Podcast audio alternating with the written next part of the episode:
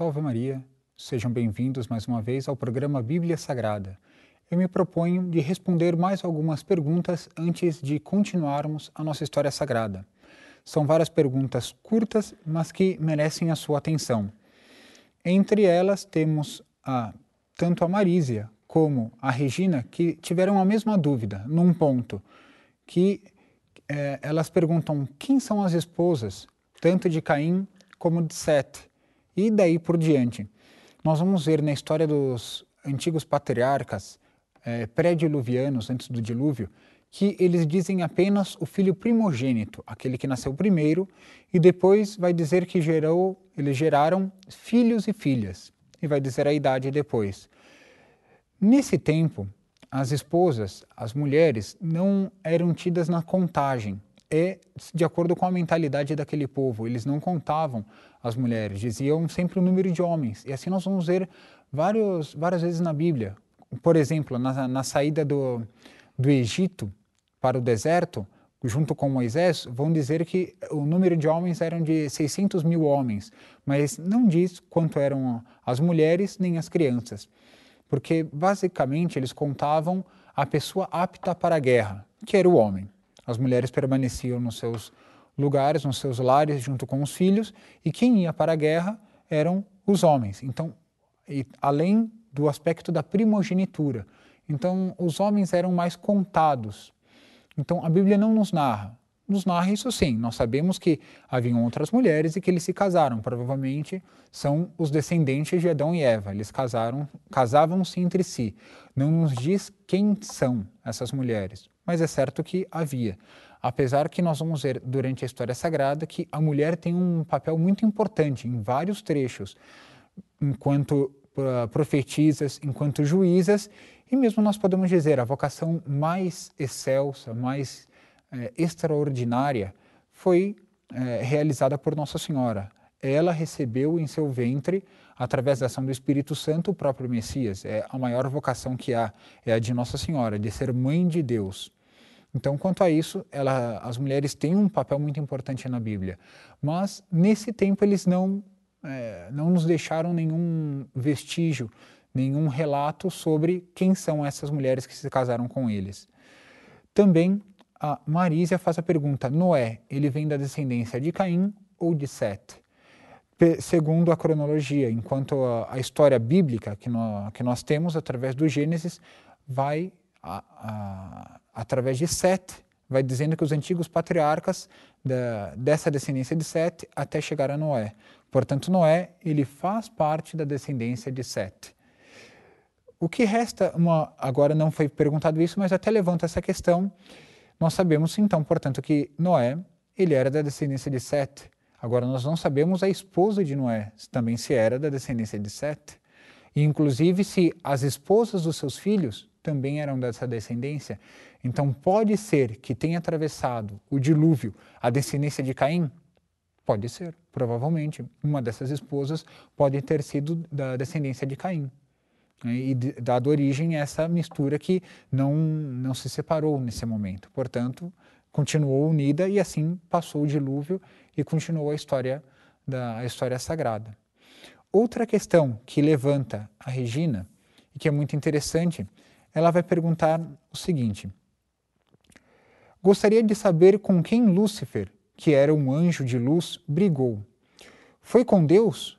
Qual o motivo? Então ela pede para explicar melhor essa questão. Muito bem, vamos lá. O nome Lúcifer, se nós formos abrir a Bíblia no, no, no Gênesis, que é o primeiro livro da Bíblia, não tem essa luta. Não tem o nome de Lúcifer e não tem com quem ele brigou. E nem o motivo pelo qual os anjos caíram. Nem sequer diz que os anjos caíram. Então, nós temos que juntar elementos da Sagrada Escritura para recompor essa história e essa tradição católica que veio através dos padres da Igreja. Uma das formas de interpretar a Sagrada Escritura, as Sagradas Escrituras, e que é essencial, é a visão de conjunto. Nós não podemos interpretar apenas, retirar um versículo do seu contexto e interpretá-lo ali. Nós temos que fazer com que a Sagrada Escritura ela seja um todo, harmônico. Então, quem vai fazer qualquer, qualquer estudo da Sagrada Escritura tem que vê-la no seu conjunto E é assim que nós vamos ver agora. Então, o nome Lúcifer, ele vai aparecer no profeta Isaías, no capítulo 12, no capítulo, perdão, 14, no versículo 12, e que vai fazer referência a Lúcifer, aquele que porta a luz. Mas a, a língua original, que é o hebraico, ele não vai trazer Lúcifer, ele vai trazer é, estrela d'alva, ou se quiserem, estrela da manhã. São Jerônimo, pelo século IV, V, ele que vai traduzir do hebraico para o latim esse nome Lúcifer, aquele que porta a luz. E esse versículo vai dizer o seguinte: Como caíste dos céus, estrela da manhã, foste atirado na terra como vencedora das nações. Então vai nos narrar que caiu essa estrela da manhã e os padres da igreja, vários santos, vão interpretar como sendo Lúcifer, esse primeiro anjo. A Bíblia vai nos narrar sempre que existe um personagem chamado em hebraico Satã, ou se quiserem, Shatan, que vai ser é, o significado desse nome é acusador, aquele que acusa. O nome demônio vai ser apresentado no Novo Testamento, que vem do grego, daimonion, que vai ter um outro significado. Mas o, o significado do Antigo Testamento para o demônio que nós conhecemos é de acusador, aquele que acusa. E nós vamos ter vestígios daquele que lutou contra, contra Satanás, contra Satã, contra esse acusador que nós, através dos padres da igreja, vai ser denominado Lúcifer, aquele que porta a luz, aquele que é o mais belo dos anjos. Se nós continuarmos a ler o profeta Isaías, vai nos dizer que era o mais belo dos anjos, o mais luminoso, o mais esplendoroso.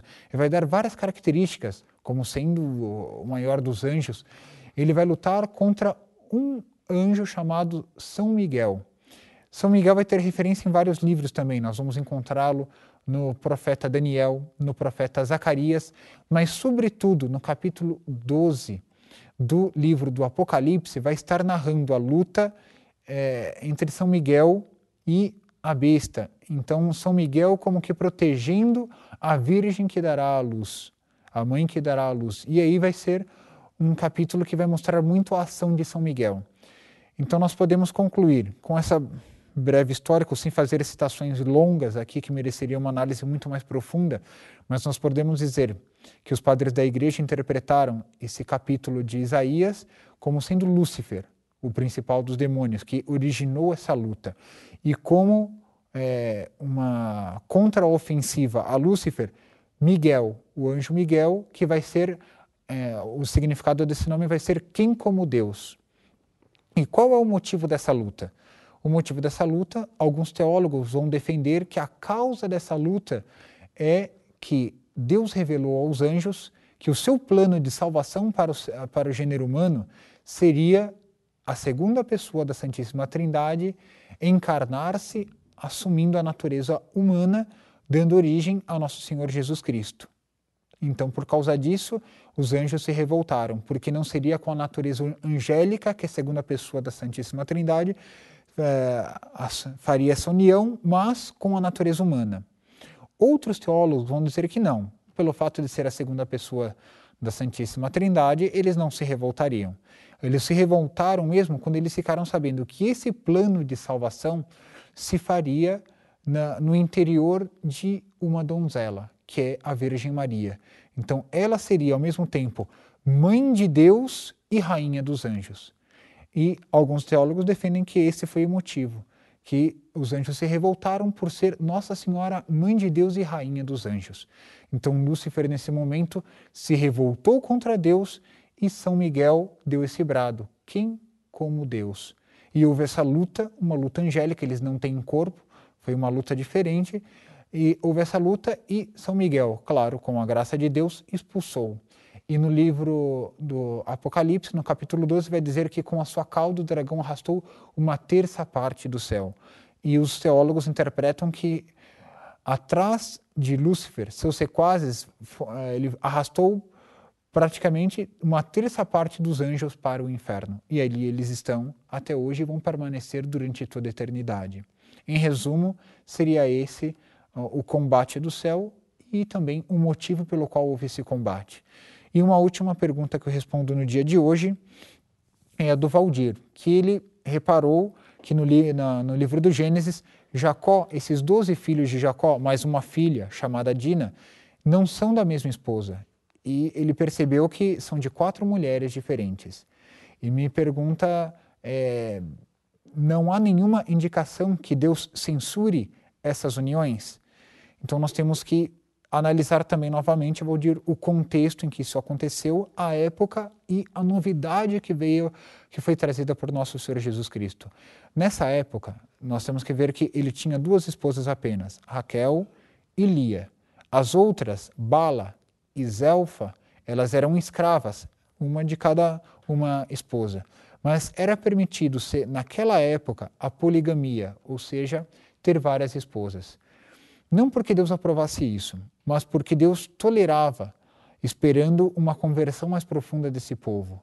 Eu vou lhe dar um outro exemplo, a lei de Italião, que é olho por olho e dente por dente. Portanto, se dois israelitas brigassem e, no afã dessa briga, um amputasse o braço do outro, essa lei exigia que o outro, que amputou o braço, também tivesse um braço amputado. Era uma lei promulgada por Moisés. Nós vamos dizer isso é bom? Não.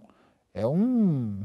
Mas já evitava abusos, porque geralmente, quando a pessoa quer se vingar, nunca se vinga no mesmo patamar com que ele foi ofendido. Ele quer a mais. Se teve o braço amputado, eu vou amputar a cabeça dele, eu vou matá-lo.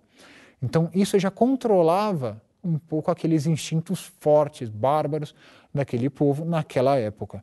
Então, Deus como que tolerava isso.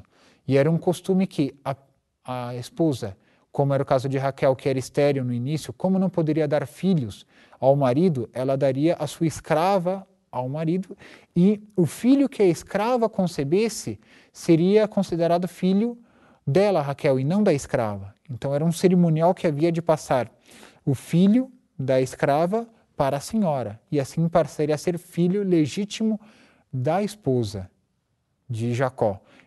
E eu faço a referência também a esse respeito da, de várias esposas ao capítulo 5 do Sermão da Montanha. É, vai ser o capítulo de São Mateus. Capítulo 5, nosso Senhor Jesus Cristo ele vai mostrar como essas leis vão mudando. E ele cita justamente a lei do adultério. Ouviste dizer que poderia dar uma carta de, de divórcio para sua esposa, mas eu digo que quem der essa carta, se divorciar, já colocou a sua esposa em adultério, porque aquele que se casar com ela está adulterando também. Os dois estarão adulterando. E nesse mesmo sermão da montanha, nosso Senhor vai dizer também: ouviste dizer aos antigos olho por olho e dente por dente. Faz referência à lei de Italião, mas ele vai dizer: quem levou uma bofetada numa face, ofereça outra. Mostrando que nosso Senhor Jesus Cristo veio superar essa lei não é que ele não defendia a lei dos antepassados, ele veio mais do que defender a lei de Moisés, ele veio aprimorar, ele veio aperfeiçoar, ele veio, agora a palavra é a mais correta, interiorizar essa lei de Moisés. E essa é a nova e eterna aliança, é a nova lei que nosso Senhor veio trazendo. É a lei do amor aos inimigos, é a lei da perfeição da lei de Moisés. E com isso, nós vamos compreendendo um pouco o Antigo Testamento, os costumes interpretados de acordo com aquele povo e naquela época, que para nós pode soar um pouco bárbaro, mas deve ser interpretado naquele contexto que é natural. Depois do Novo Testamento já não caberia mais. Então, esses costumes no Novo Testamento perderam seu vigor e agora passa a vigorar uma nova lei, com a lei de, do amor, a lei de nosso Senhor Jesus Cristo, aperfeiçoando tudo aquilo que ficou para trás. Respondidas essas perguntas, relembro mais uma vez para todos enviarem os seus comentários, suas sugestões e suas perguntas para o e-mail bibliasagrada@tvrautos.org.br. Comentem no Facebook, no Twitter, envie aos seus amigos como uma forma de evangelização para todos nós é, aprimorarmos os nossos conhecimentos e, sobretudo, o nosso amor à palavra de Deus. Salve Maria!